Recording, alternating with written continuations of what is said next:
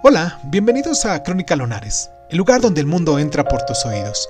Yo soy Irving Sun y en nuestra sección del día de hoy de Cuéntame un libro, vamos a hablar de un premio Nobel de literatura.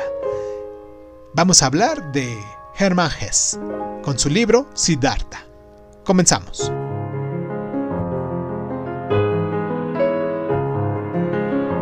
Como hijo de un brahman, Siddhartha disfruta de todas las comodidades y privilegios mientras permanece recluido en su población natal. Pero a medida que crece, sin embargo, siente en su corazón un ardiente deseo de adquirir sabiduría y nuevas experiencias. Y después de comunicarle a sus padres sus intenciones, Siddhartha y Govinda, su amigo de infancia, abandonan la seguridad del hogar para unirse a los samanas, un grupo de ascetas errantes, y en el transcurso de la novela acompañamos a Siddhartha en su búsqueda del sentido y de la verdad por un mundo plagado de penas y sufrimientos. Recurriendo a las enseñanzas hinduistas y budistas, Siddhartha analiza con gran maestría las tensiones entre los preceptos doctrinales de las religiones organizadas y los impulsos interiores del alma, y a medida que Siddhartha envejece, una verdad fundamental se hace evidente. No existe un solo camino para el propio crecimiento, ninguna fórmula para vivir la vida.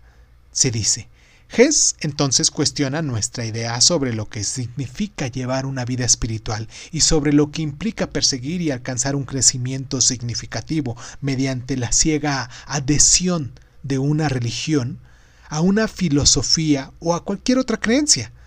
Lo que deberíamos hacer más bien con este libro es tratar de aferrarnos a la realidad de cada momento, una realidad nueva, viva, siempre cambiante. Hess utiliza el potente símbolo del río para transmitir esa sensación de energía y de flujo constante. El rasgo más brillante de esta novela consiste en su modo de comunicar este profundo mensaje mediante una prosa que fluye con tanta naturalidad y con el mismo fulgor de una superficie del río junto al cual Siddhartha pasa sus últimos años de su vida.